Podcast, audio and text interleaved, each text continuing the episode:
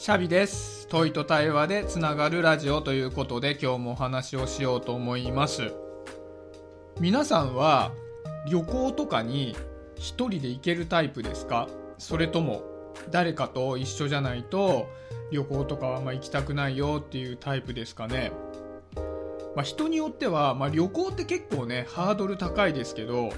まあ、例えば吉野家とかで牛丼を食べたりするのも一人で行けないよっていう人もいたり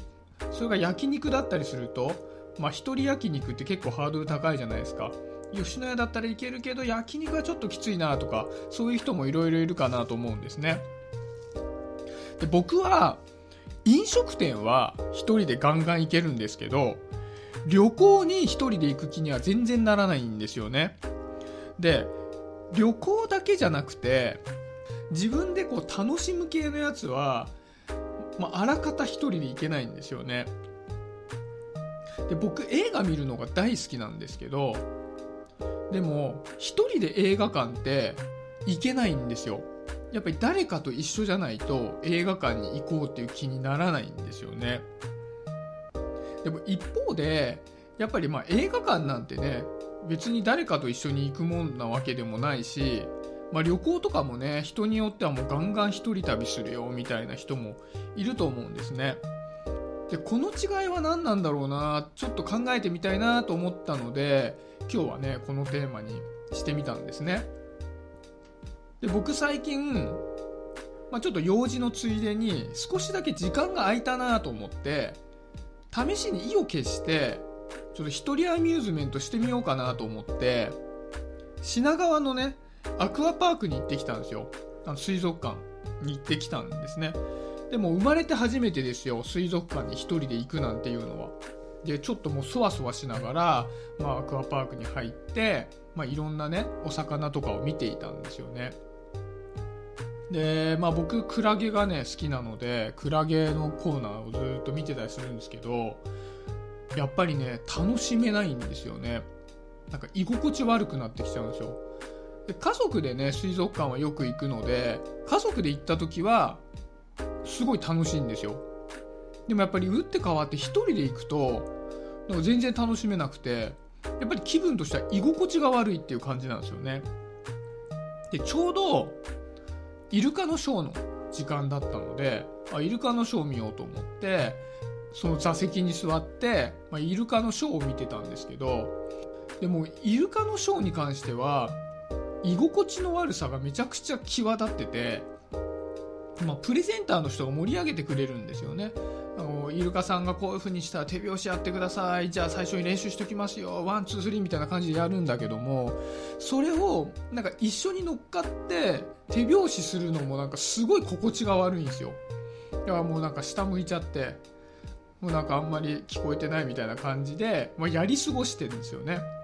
で本番でまあイルカが出てきてももうずーっと居心地悪いんですよ。でも見ててすごいんですよ。やっぱイルカの芸を見てる分には楽しいんだけども、まあ、その楽しいよりもはるかに居心地悪いが勝っちゃってるんですよね。あんなに家族で行った時は楽しかったのになんで一人で行くとイルカのショー全然楽しくなくなっちゃうのかななんていうふうに、まあ、思うわけですね。で、まあ、せっかく、まあ、一人で意を決してねアミューズメントの施設に来てこの居心地悪い気分に浸ってるわけだからじゃあなんで僕がこんなに居心地の悪い気分になるんだろうなってことについて考えたいなと思ったんですよ。でまあちょっとイルカのショーを尻目に何なんだろうなこの自分の気持ちはみたいなことを考えていたらどうやら僕の中には罪悪感があるなっていうのが分かったんですね。でそれは何かっていうと人にもてなされることに対する罪悪感がある。要するにまあ人が自分を楽しませてくれようとしていることを素直に受け取れないっていうのがあるなって思ったんですね。でそんなことを考えていたら昔のことを思い出して小学校の時にやっぱお誕生日会ってあるじゃないですか。で自分のお誕生日会めちゃくちゃ居心地悪かったんですよね。誕生日になるとやっぱりうちでねお母さんがケーキを用意してくれたりして、まあ、友達がねお家に遊びに来てくれてみんなおのおののねプレゼントとかを僕にくれるわけですねで、まあ、みんなで遊んで、まあ、ゲームとかするんだけどもやっぱり僕がね主役だからちょっとおまけしてくれたりなんかするんですよね。まあ、お前今日誕生日だからな、多めに見てやるよみたいな感じで、なんかゲームもね、ちょっと僕に勝たせてくれるような感じで、まあ、みんながもてなしてくれるんですよね。で気持ちは嬉しいんだけどもなんかすごくその感じが僕にとっては居心地が悪かったなっていうのを思い出してなんかあの居心地の悪さとイルカショーの居心地の悪さってなんか近いなって感じがしたんですよね。でじゃあなんでこんな気分になるのかなと思った時になんとなくまあ、自己肯定感の低さみたいなところから来るのかなっていう感じがしたんですよ。でまあ、自己肯定感って結構今愛に使われがちな言葉なので、まあ、一括りにしちゃうのも何かなとは思うんですけど、まあ、自己肯定感って、まあ、自分自身の価値とか存在意義みたいなものを本人がプラスに評価できる感情らしいんですよね。で僕もともと自己肯定感低い人間だっって思ってなかったんですよ。だむしろ若干高めかなぐらいに思ってたんです。でなんでかっていうと